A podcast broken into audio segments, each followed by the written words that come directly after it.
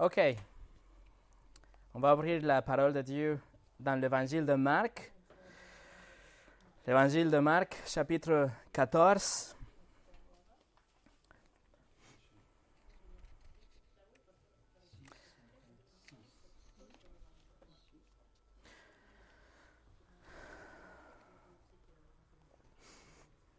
Aujourd'hui, on se souvient de ce que traditionnellement on appelle le dimanche de Rameau.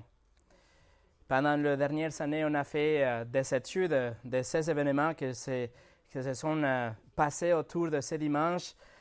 Euh, on a étudié ça à profondeur. Et cet dimanche que commence la dernière, la dernière semaine de la vie de Jésus sur la terre, juste pour vous rappeler, vendredi prochain, Jésus serait crucifié et puis ressuscité le dimanche de Pâques, dimanche prochain. Mais aujourd'hui, je voudrais que nous nous concentrions dans un événement que nous connaissons tous, mais c'est un événement qu'on n'a jamais regardé de près. C'est quelque chose qu'on connaît et on le lit et on le passe à la légère. On sait bien que ça fait partie de ces événements de la dernière semaine de Jésus, mais on n'a jamais vraiment euh, regardé de près qu'est-ce qu'il y a dedans. C'est un épisode où Jésus va démontrer son, son humanité, il a montré qu'il avait besoin de la prière. Il euh, va montrer la compassion qu'il avait pour ses disciples, la soumission qu'il avait pour, euh, euh, pour la volonté de Dieu. Mais aussi, surtout, il va nous montrer le grand amour qu'il a pour nous tous. Alors aujourd'hui, on va visiter cet événement qui va se passer jeudi soir, que c'est la nuit quand Jésus était avec ses disciples au Gethsemane. C'est un texte assez lourd, mais je prie que ce que j'ai étudié, ce que je vais vous partager, ça serait une bénédiction pour votre cœur, que cela va nous aider à mieux connaître le Sauveur et ce qui s'est passé dans ce dernier week-end, le week-end prochain de Pâques. Mais avant de commencer, on va prier. Seigneur, on est devant ce texte qui est euh, vraiment sombre de plusieurs points de vue. Un texte que parfois on aimerait bien juste sauter. C'est peut-être à cause de ça qu'on n'a jamais vraiment étudié ces passages parce que c'est quelque chose que montre vraiment la souffrance de Jésus même avant la croix. Seigneur, je te prie que tu bénis la parole, la prédication de ta parole cet après-midi et que on voit des choses qu'on n'avait jamais vues ici, que ça serait une bénédiction pour notre cœur et un encouragement pour notre vie spirituelle et pour notre parcours chrétien, Seigneur, que tu nous parles à travers de ton Saint-Esprit, la, Saint-Esprit et la prédication de ta parole qu'on remet dans tes mains, Seigneur. Au nom de Jésus, Amen. Le message d'aujourd'hui s'appelle Désolation à Gethsemane. Juste pour avoir un contexte rapide, c'est jeudi soir. Jésus et ses disciples, ils ont déjà célébré la fête de Pâques, ils ont mangé ce grand repas de Pâques. Jésus a lavé le pied de ses disciples. Aussi était Judas. Il a dit à ses disciples qu'il va les quitter, qu'il va aller quelque part où ils ne vont pas pouvoir le suivre il a aussi annoncé qu'un parmi eux, il va trahir Jésus-Christ. Et donc Judas est parti pour le faire.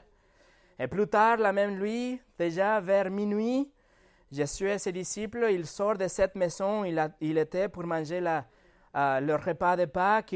Euh, c'était l'ouest de Jérusalem. Il traverse la ville. Il sort par la porte de l'est de Jérusalem, il descend la vallée de Cédron et il monte le mont des Oliviers. Et c'est là où on arrive dans notre texte. On va lire le chapitre 14 à partir de verset 32 jusqu'au 42. Il se rendit ensuite dans un endroit appelé Gethsemane. Et Jésus dit à ses disciples, Asseyez-vous ici pendant que je prierai. Il prit avec lui Pierre, Jacques et Jean, et il commence à être saisi de frayeur et d'angoisse. Il leur dit, Mon âme est triste à en mourir. Restez ici éveillé. Puis il avance de quelques pas, se jette contre terre et prie que si cela était possible, cette heure s'éloigne de lui. Il disait, Abba, Père, tout est possible, éloigne de moi cette coupe. Toutefois, non pas ce que je veux, mais ce que tu veux. Il va vers les disciples qu'il trouve endormis et il dit à Pierre, Simon, tu dors. Tu n'as pas pu rester éveillé une seule heure. Restez vigilante et priez pour ne pas céder à la tentation. L'esprit est bien disposé, mais par nature l'homme est faible. Il s'éloigne de nouveau et il fit la même prière. Il revint et les, trouve encore endormis, car il savait, il savait les paupières lourdes. Il ne sut que lui répondre. Il revint pour la troisième fois et leur dit Vous dormez maintenant et vous vous reposez. C'est assez. L'heure est venue. Voici que le, que le Fils de l'homme est livré entre les mains des pécheurs. Levez-vous, allons-y. Celui qui me trahit s'approche. Voilà la parole de Dieu que je prie, il bénit dans notre cœur. On va le diviser dans cinq parties, cinq choses qu'on va voir. Première chose, la grande nuit. Deuxième chose, la grande désolation. Numéro trois, la grande tentation. Numéro quatre, la grande prière. Et numéro cinq, la grande compassion. On va commencer avec le verset 32 et 33 pour la grande nuit. Il se rendit ensuite dans un endroit appelé Gethsemane. Et Jésus dit à ses disciples, Asseyez-vous ici pendant que je prierai. Il prie avec lui Pierre, Jacques et Jean, et il commence à être saisi de frayeur et d'angoisse. Alors l'endroit s'appelle Gethsemane. Gethsemane, ça veut dire le pressoir à huile. Dans cette époque-là et cet endroit, il avait, c'était commun, c'était une chose normale d'avoir des pressoirs pour l'extraction de l'huile d'olive partout. Ce type de pressoir, il se trouvait à l'intérieur de grottes ou à l'intérieur de petites cabanes pour le garder à l'abri. Jean chapitre 18, dans le passage parallèle, il nous dit qu'ils sont allés dans un lieu où il avait un jardin. Jean écrit aussi qu'ils sont rentrés comme si c'était une propriété privée. Il avait peut-être qu'une sorte de clôture, il avait peut-être même une petite porte. Peut-être cet endroit appartenait à un disciple qui était euh, qui avait beaucoup d'argent, qui était riche. Et donc, ses disciples, ils prêtaient cet endroit pour euh, que Jésus et ses disciples puissent aller prier ou se reposer quand ils étaient à Jérusalem. On va imaginer donc que c'était un jardin qui était fermé pour une clôture. Quelque part au fond, il avait une grotte, une cabane, et dedans, il avait cette pressoir. Verset 32 nous dit qu'ils sont allés là, ils sont arrivés dans ce jardin, et Jésus demande à ses disciples de rester là à l'entrée. Possiblement, c'était pour garder l'entrée, pour que des autres pèlerins, souvenez-vous que c'était le week-end de Pâques, que des autres pèlerins ne viennent pas déranger Jésus ou ses disciples, qu'ils gardent, qu'ils protègent ces moments où Jésus a besoin de rester quelques moments seul. Mais quand même, il a pris avec lui, le texte nous dit, Pierre, Jacques et Jean, c'était les trois disciples, que c'était le, euh, le cercle intime de Jésus, c'était son cercle restreint. Ces trois disciples, ils sont devenus après les leaders de l'Église. Ces trois disciples, ils étaient présents aussi quand Jésus a eu ce moment de transfiguration, quand Jésus a, pour un moment, il a montré une mesure de sa gloire. Mais ces trois disciples, maintenant, ils seront présents pour la plus grande affliction de la vie de Jésus. Alors Jésus, il prend ses trois disciples et il va dans cet endroit plus profond, dans cet jardin, peut-être même à l'intérieur de cette grotte ou cette cabane qui était quelque part plus profonde. Le verset 33 nous dit que Jésus était ceci de frayeur et d'angoisse. Mais c'est très important de comprendre qu'est-ce que ça veut dire ces deux mots. Le premier mot, c'est le grec ektak, ektak, ektakmeo, que ça veut dire d'être alarmé. Ça veut dire d'être même choqué. Jésus n'était juste préoccupé pour les événements qui vont suivre la nuit et le lendemain, mais il était vraiment choqué à cause de cette frayeur qu'il avait. Il était dans une angoisse profonde. Il était alarmé à cause de ce sentiment qu'il n'avait jamais vécu dans sa vie humaine et même, bien sûr, pas dans l'éternité. Jésus n'était pas préoccupé. Il n'était pas juste nerveux. Il était dans un état de choc. Jésus n'était tout simplement il ne, sentait pas une simple douleur, mais il était vraiment alarmé à cause de la peine qu'il sentait. C'était, mes amis, le chagrin le plus profond qu'il avait jamais connu et que quelqu'un parmi nous ne va jamais connaître. Le deuxième mot ici pour décrire le, ce que Jésus sentait dans le verset 33, traduit en français comme angoisse, c'est le grec adémoneo, celui que, ce que signifie être dans une grave dépression, dans une angoisse et une anxiété grave. C'est-à-dire que Jésus ne, ne se sentit pas confus, mais il avait une anxiété extrême. Jésus n'était pas juste vacillant, il était abattu pour une dépression. Il n'était pas juste nerveux ou pas certain, mais profondément troublé pour une angoisse. C'est important de comprendre que ces deux mots, c'est des sentiments vraiment, vraiment sombres et vraiment, vraiment profonds. Et ça, c'est la plus grande nuit, la nuit la plus grande à cause qu'elle montre la scène de ce qui va se passer par la suite. Numéro 2. La plus grande désolation. Dans ce verset 33 qu'on vient de lire, on a déjà jeté un coup d'œil dans ce que Jésus sentait. Mais regardez maintenant le verset 34. Jésus parle. Il leur dit, mon âme est triste à en mourir. Restez ici éveillés. Juste au cas où les disciples ils ne se rendaient pas compte, Jésus veut être transparent avec eux et il leur dit, mon âme est triste à en mourir. Mais c'est important encore une fois, le mot triste, ça veut rien dire. Vraiment, dans le grec, Jésus utilise un, autre mot que ça veut dire il était dans une détresse accablante. Il n'était pas juste triste, il sentait vraiment cette détresse, une tristesse, un, un chagrin.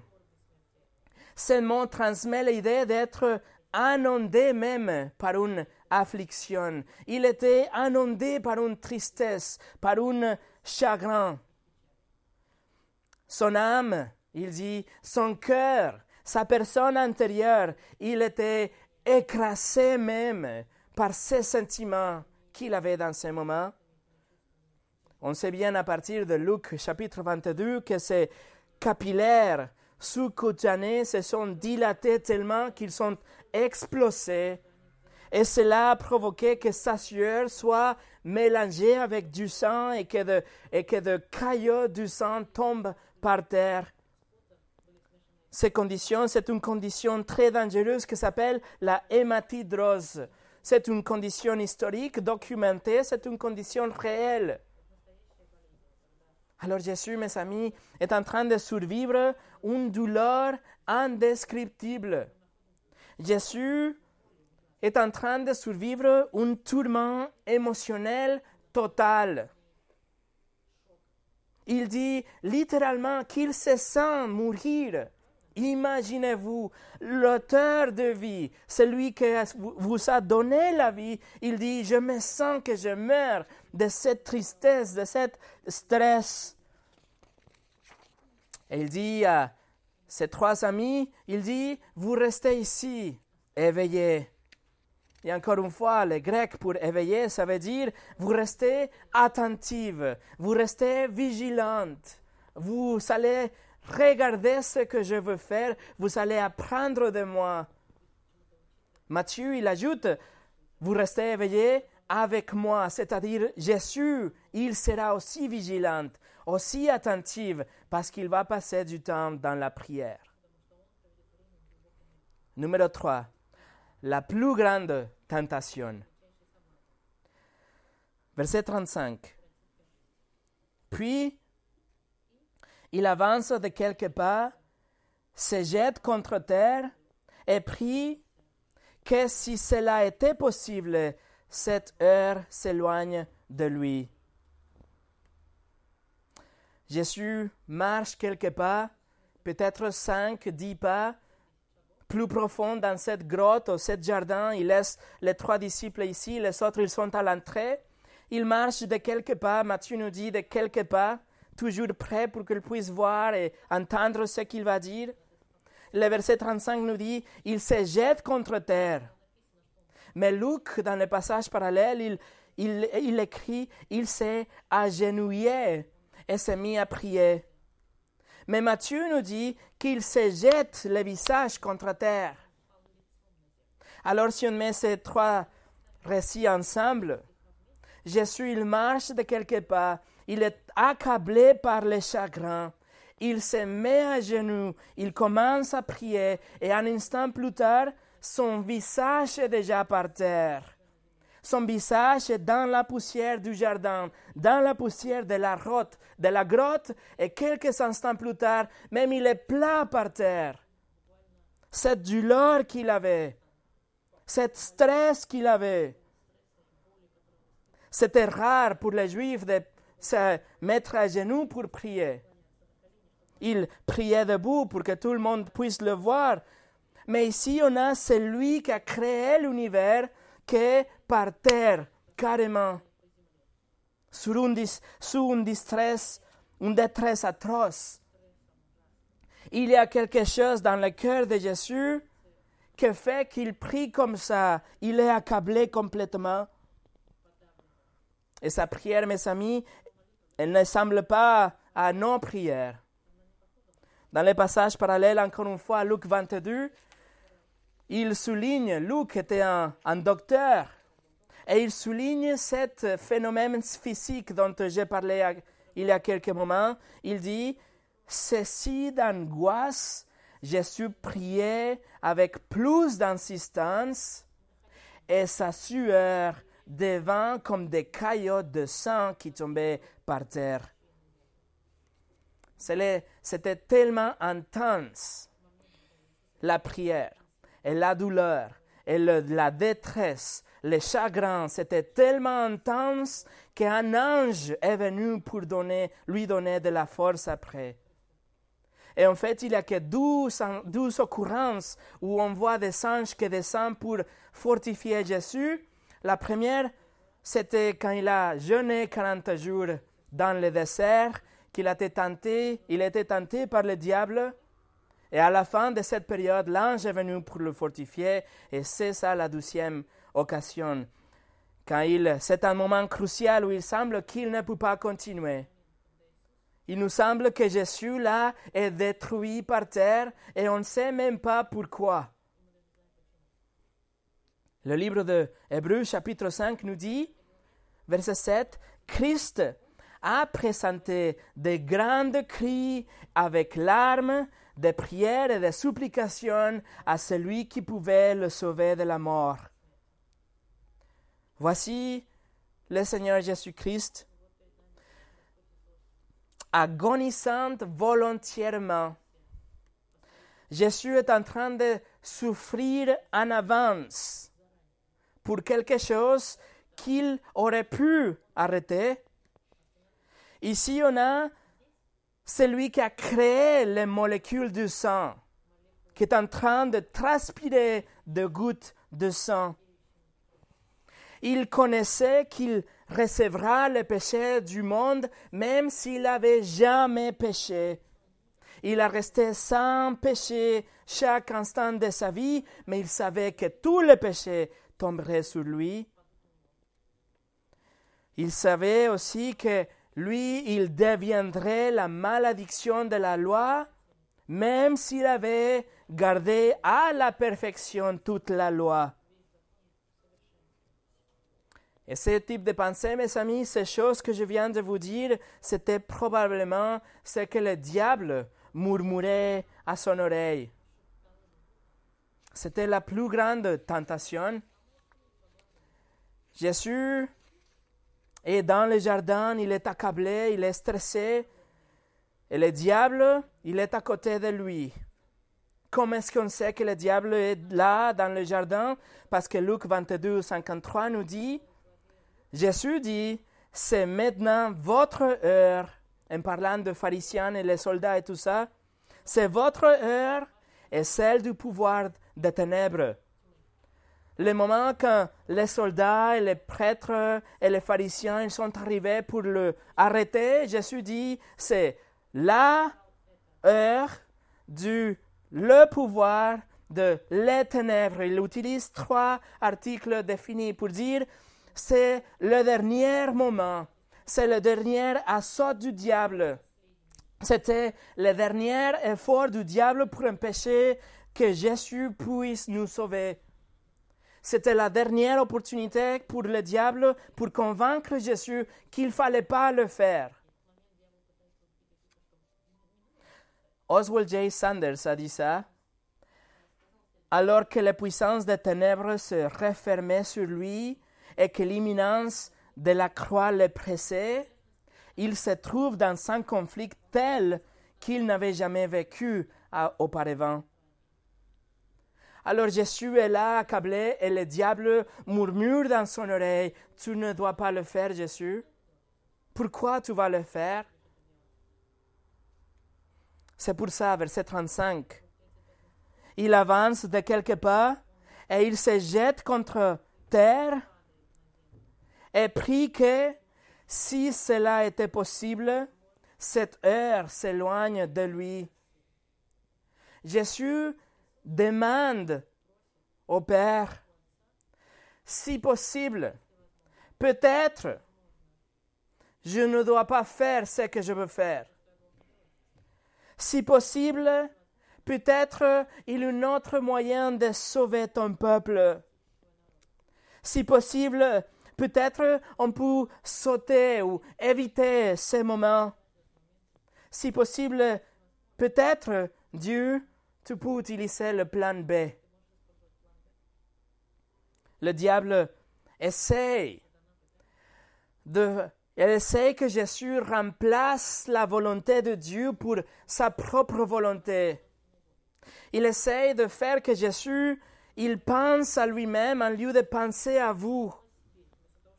Il essaye de convaincre que la personne qui a jamais péché, il ne doit pas être tué pour les péchés des autres. Alors, Jésus est là au Gethsemane, il fait face à cette bataille avec le diable, mais cette bataille est beaucoup plus acharnée que celle qu'elle a eue dans le désert. Mais quand même, la stratégie du diable est la même. Dans le désert, quand Jésus a commencé son ministère, quand il a passé tous ces jours sans manger, je paraphrase, le diable a dit, Jésus, tu n'as rien mangé pendant 40 jours, tu es le Fils de Dieu, tu peux juste transformer ces pierres dans du pain, tu ne dois pas souffrir, tu peux juste manger. Tu es le Fils de Dieu, fais quelque chose.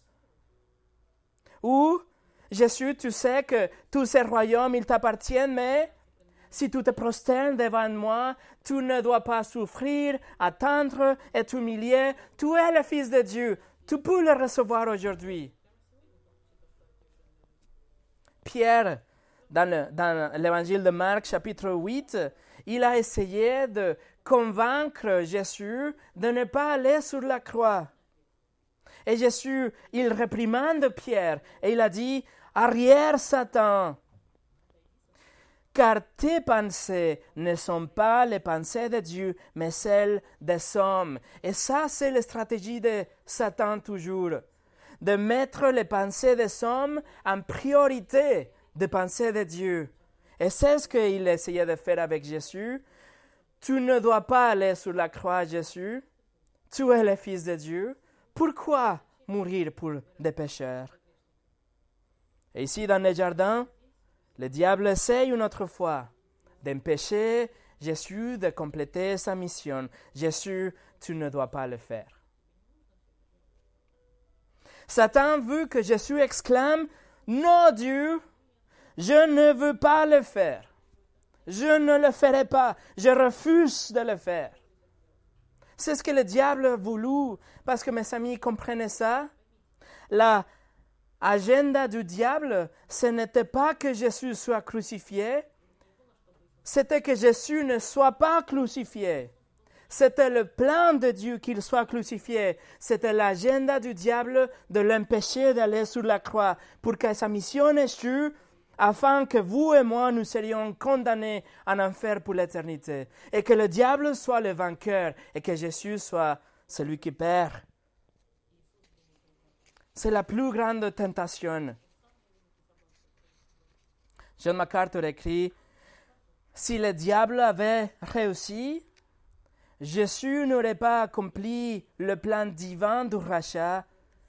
Sa mission messianique cessera achevé dans l'échec, la parole de Dieu aurait été messengère, l'évangile n'aurait eu aucun sens et le ciel sera vide et Satan aurait proclamé la victoire. C'était la plus grande tentation. Numéro 4, la plus grande prière. Veuillez noter dans le verset 35 que ce n'était pas Jésus qui parlait, c'était Marc qui commente, qui fait un commentaire de ce que Jésus a dit après. Jésus parle dans le verset 36. C'est là la prière de Jésus. Il disait, Abba, Père, tout est possible. Éloigne de moi cette coupe. Toutefois, non pas ce que je veux, mais ce que tu veux.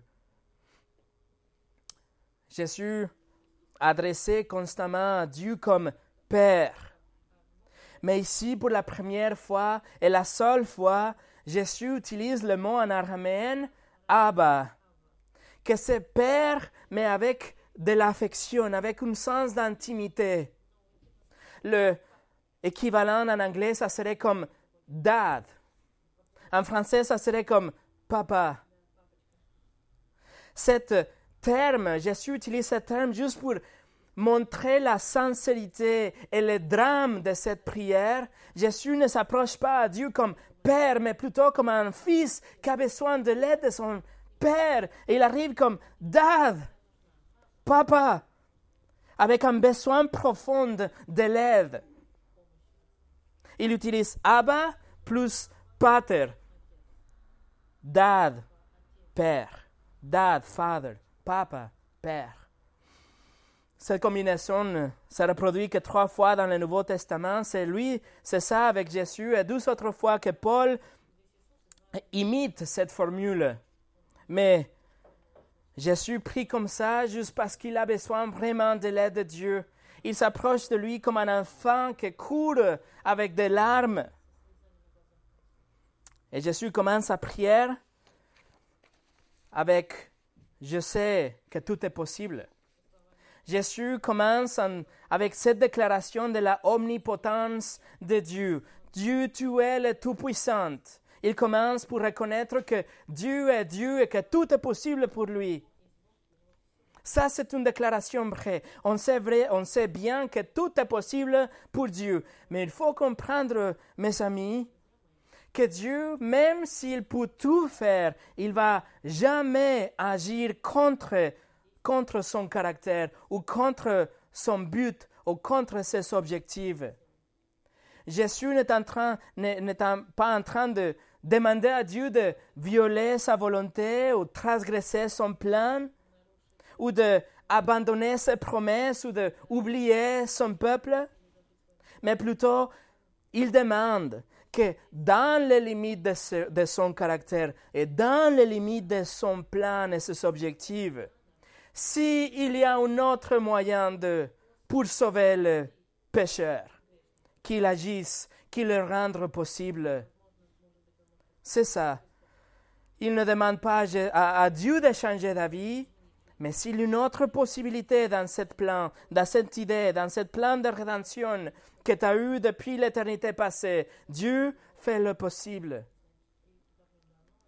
Mais la requête de Jésus, la demande réelle, se trouve au milieu de verset 36 quand il a dit Éloigne de moi cette coupe. C'est ça que Jésus demandait. Éloigne de moi cette coupe. C'est ça la raison pour laquelle Jésus pleure et transpire. C'est la perspective de la coupe. Mais qu'est-ce que c'est cette coupe? Qu'est-ce que ça veut dire cette coupe. Qu'est-ce que c'est cette coupe que Jésus veut tellement qu'elle soit éloignée de lui? Cette coupe qui fait qu'il pleure, qu'il est par terre avec du sueur mélangée avec du sang. Qu'est-ce que c'est la coupe? Est-ce que la coupe, c'est le fait qu'il sera abandonné pour les disciples? Est-ce que la coupe est que il passe toute la nuit sans dormir et que le lendemain il aura ses procès faux devant le euh, Pilate et le roi, ou la coupe c'est la moquerie des soldats, ou le fait qu'ils vont même arracher sa barbe, ils vont placer cette couronne d'épines, ou peut-être la coupe, c'est le fouet avec des morceaux de verre et de, sauce pour, dessinés pour déchirer et arracher sa peau. Ou la coupe et le fait qu'il va porter la croix, cette croix tellement lourde sur ses épaules qu'il n'y avait pas, qu'il n'y avait plus de peau. Toute la chair sera arrachée. Est-ce que la coupe est la crucifixion elle-même? Est-ce que la coupe, c'est le fait que ses pieds et ses mains seront transpercés? Est-ce que la coupe est le fait que ces os ils vont se séparer le moment que la croix tombe sur cette trou pour la tenir debout? Ou est-ce que c'est la agonie de la lutte entre le besoin pour respirer et la douleur à chaque fois qu'il s'étire pour pouvoir respirer? Ou la coupe, peut-être, c'est tout ça ensemble. Quelle est la coupe? La réponse, aucune d'entre eux. C'est que Jésus craint vraiment. Ce n'est pas les épines, la couronne d'épines, le fouet, la croix, l'agonie de, de respirer. Ce que Jésus craint vraiment, c'est la infinie colère de Dieu qui sera versée sur lui compressé et pressé en lui pendant trois heures. C'est ça la coupe. Et ça vient d'une image directe de l'Ancien Testament. Je vais vous lire le psaume 75, verset 9. Il y a dans la main de l'Éternel une coupe où fermente un vin plein de liqueur mêlée. Il en verse et tous les méchants de la terre boivent. Il vide la coupe jusqu'à la lit cette coupe est pleine et, est destinée pour les méchants. C'est que les méchants qui vont boire de cette coupe La colère de Dieu. Esaïe 51 nous dit Réveille-toi, réveille-toi, lève-toi, Jérusalem, toi qui as bu, donné par l'Éternel, la coupe de sa colère. Qui a bu, qui a vidé jusqu'au fond la coupe destinée à étourdir. Plus tard dans le même chapitre, elle s'appelle La coupe destinée à étudier la coupe de ma colère. La colère de Dieu qui est versée sur les méchants, les pécheurs. Jérémie 25 nous dit, Oui, voici ce que m'a dit l'Éternel, le Dieu d'Israël, prends dans ta main cette coupe remplie du vin de ma colère, et donne-la à boire à toutes les nations vers lesquelles je vais t'envoyer. Elles boiront, elles tituberont, et elles perdront la tête devant l'épée que j'envoie parmi elles, la coupe de la colère de Dieu. Ézéchiel 23 s'appelle une coupe de dévastation et une coupe de consternation. C'est ça la coupe. C'est la fureur de Dieu. C'est le fait qu'il est tellement en colère contre les péchés du monde. Et c'est ça la coupe que Jésus devra boire. Le jugement de Dieu sur tous les péchés de toutes les personnes qui vont croire en Jésus dans toute l'histoire de l'humanité. Toute sa colère et tous les jugements qui offensent éternellement à un Dieu infiniment saint et toute cette fureur juste que normalement doit rester pour toute l'éternité en enfer sera versée complètement en Jésus en seulement trois heures. La seule personne parfaite qui a jamais vécu sera considérée par Dieu comme le plus pire des criminels. Dans quelques heures, Jésus va connaître pour première fois aussi la séparation avec son Père. Pour première fois dans toute l'éternité, cette communion à l'intérieur de la Trinité sera brisée pendant que Dieu punit son propre Fils pour vous et pour moi. La coupe, la coupe de l'horreur aussi il s'appelle, la coupe de la dévastation. C'est ça la raison pour la désolation à Gethsemane. Marc 14 nous donne la perspective de cette souffrance que Jésus avait, même pas avant la croix, parce qu'il savait la puissance et la terreur et la dévastation de cette coupe qu'il va boire complètement jusqu'à la dernière goutte. Mais, ça, mais la, c'est la plus grande prière aussi, le verset 36, parce qu'il nous montre la soumission totale de Jésus envers le Père. Regardez à la fin, verset 36, Jésus dit, toutefois, non pas ce que je veux, mais ce que tu veux. Le Seigneur Jésus a voulu se soumettre à la volonté du Père, peu importe la moquerie, peu importe la chair que sera arrachée, la douleur physique ou la euh, colère épouvantable, la souffrance sous la colère de Dieu. Si Dieu le veut, alors c'est OK. Philippiens 2, verset 8 nous dit, Jésus s'est humilié lui-même en faisant preuve d'obéissance jusqu'à la mort, même la mort sur la croix. Jésus était obéissant, Jésus s'est à la volonté de Dieu pour vous. Mes amis, est-ce que vous voyez l'amour de Christ pour vous? Est-ce que vous voyez la souffrance? Au Gethsemane? C'était pour vous la lutte contre les diables, c'était pour vous. Cette fait qu'il a bu la fureur de Dieu, c'était aussi pour vous. Quel amour, quel sauveur on a. Tom Pennington, un prédicateur à Dallas, a dit, malgré la perspective horrible d'avoir à subir la fureur de Dieu pour chaque péché, de chaque pécheur qui viendrait à croire et à vivre la séparation avec Dieu que le péché mérite et hérite, Jésus était quand même disposé à le faire. Et on arrive au numéro 5, la plus grande compassion. Versets 37 et 38. Pardon, 37, oui, pour le moment. il va vers les disciples qu'il trouve endormis et dit à Pierre, Simon, tu dors? Tu n'as pas pu rester éveillé une seule heure.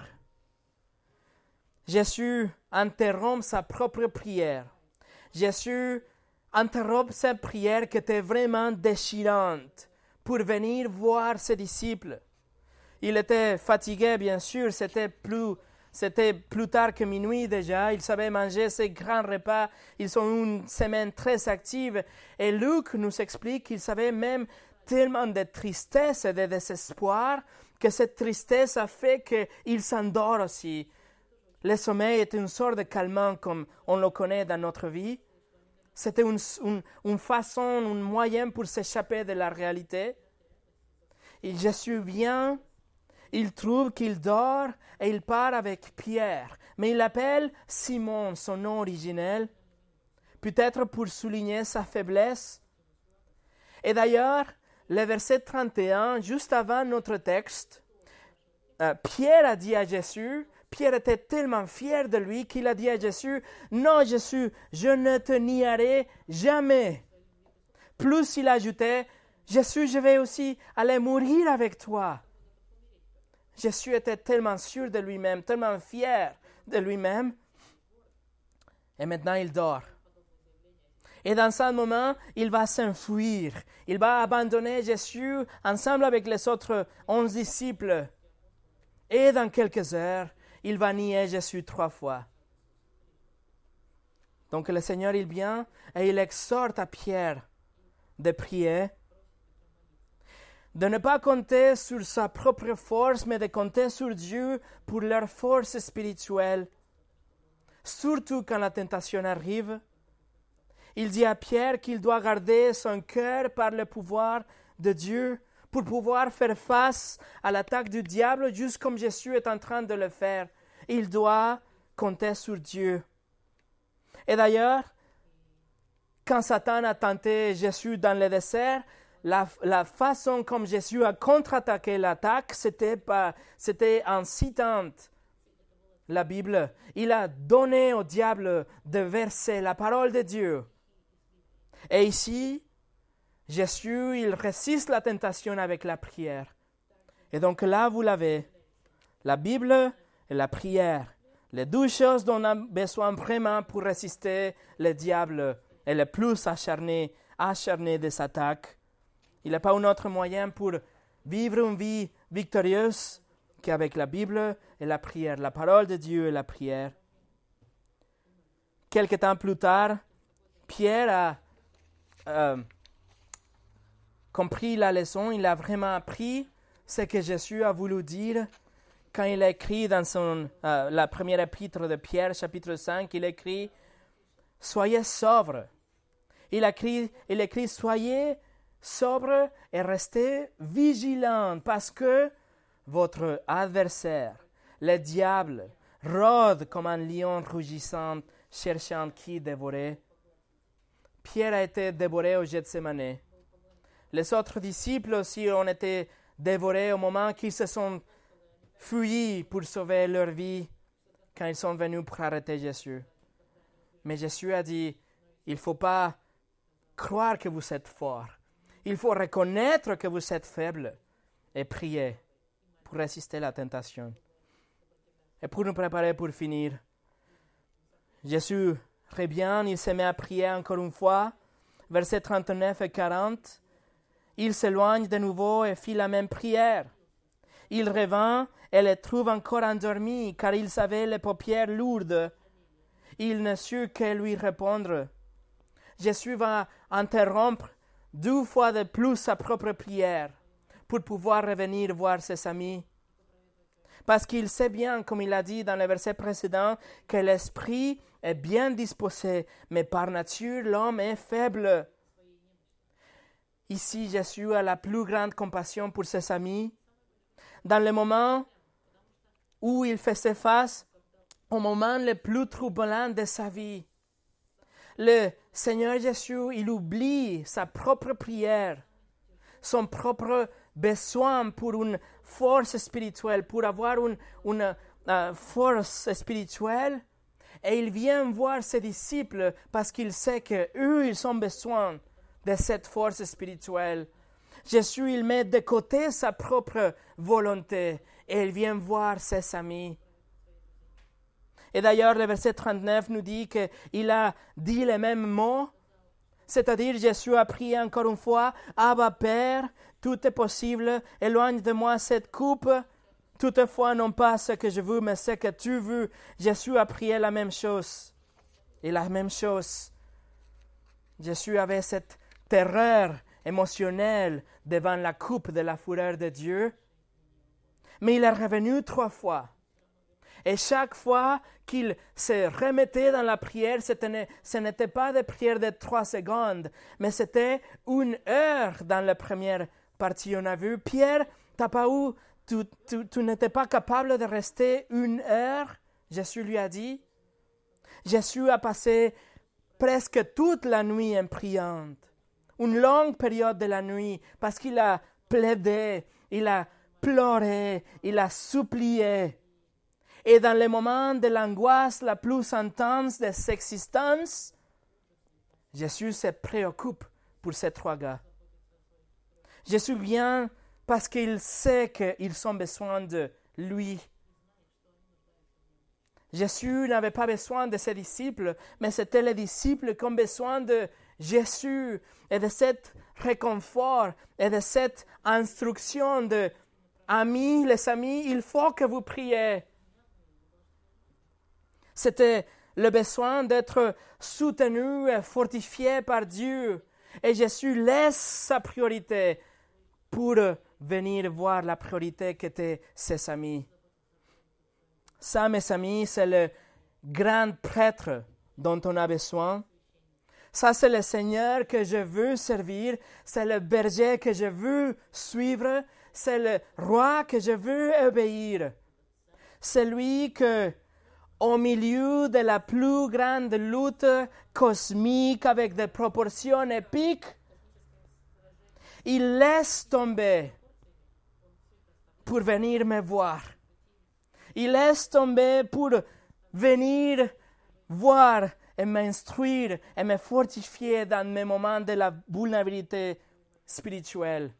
C'est ça le roi que je veux obéir. C'est ça le sauveur qui a mon nom écrit dans son cœur.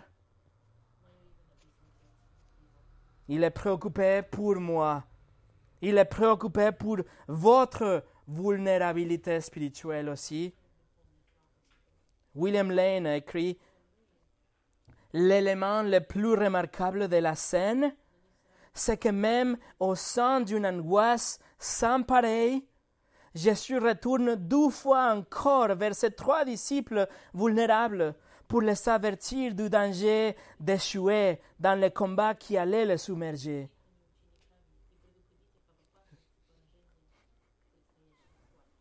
Verset 41, il revint pour la troisième fois et leur dit, Vous dormez maintenant et vous vous reposez, c'est assez.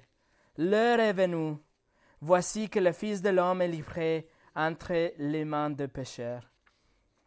Jésus le trouve qu'il dort encore une fois, mais cette fois-ci, il dit, c'est assez. Mais il ne parle pas de sommeil des disciples, il ne parle pas de sa propre préparation. C'est assez, il dit, mon cœur est résolu. Il avait résisté à la tentation, la lutte est finie, la volonté de Dieu est claire, il va aller à la croix et il va boire volontairement cette coupe avec la colère de Dieu. C'est assez, je suis prêt.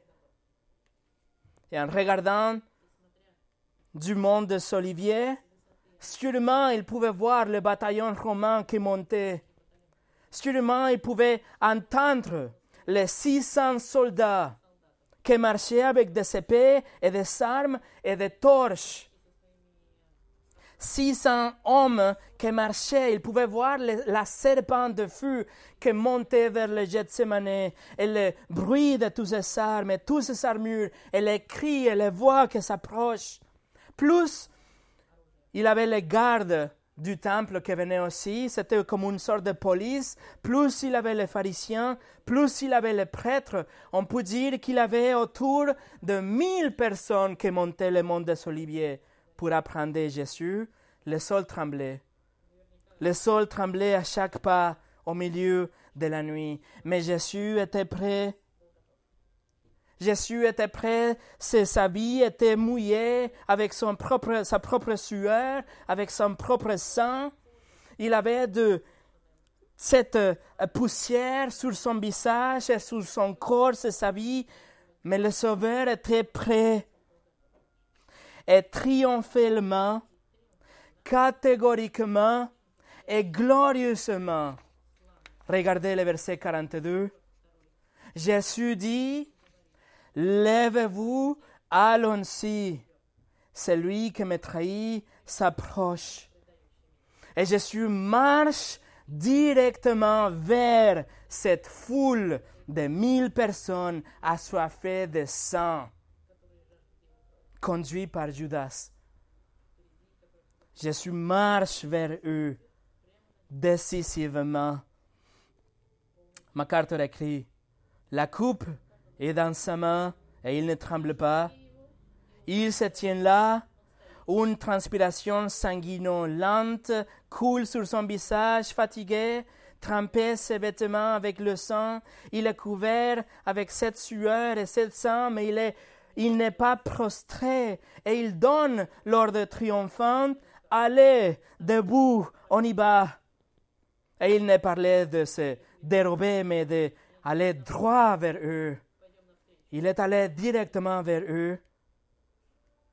Mes amis, si ce n'était pas à cause de la soumission de Jésus au Père et sa volonté d'aller sur la, vers la foule et à la croix, on n'aurait absolument aucune chance d'être pardonné.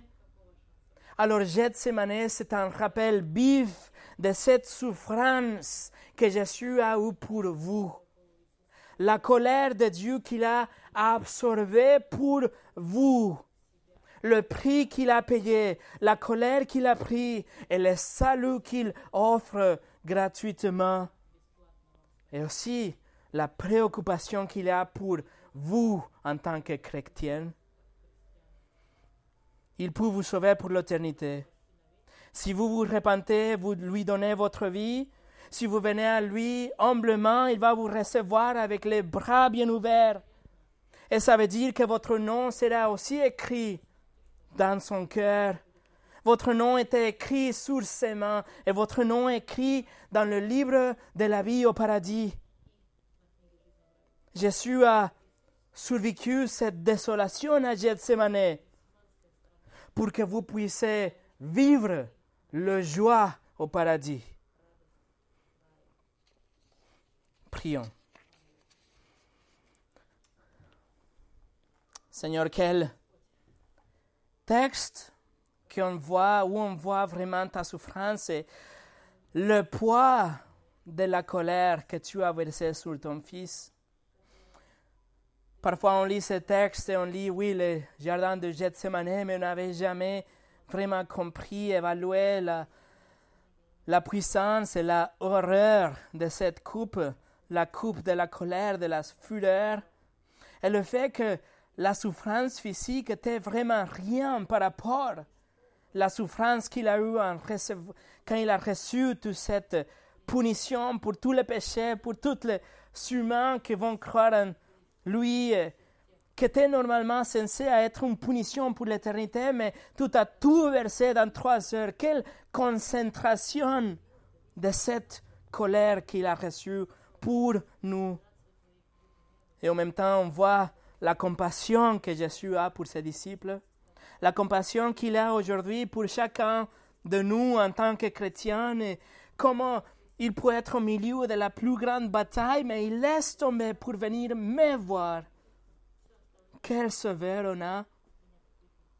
Je prie que cette semaine, semaine de Pâques, de Pâques qu'on a cette semaine pour nous préparer, pour comprendre tous ces événements de Pâques, soit spéciaux et soit différents, que si peut-être ce soit la première Pâque où on marche avec toi, la première Pâque où on est sauvé, où on est des chrétiens authentiques, peut-être. Et Seigneur, qu'à la fin de compte, le salut qu'on a reçu ne soit qu'une religion, une sorte d'être croyante ou pas croyante, mais une relation vraie avec le Fils de Dieu. Merci pour ta parole que tu as gardée, qu'il n'y a pas d'erreur, qui est parfaite qui nous montre tout ce que tu veux nous transmettre pour te connaître plus. Au nom de Jésus. Amen.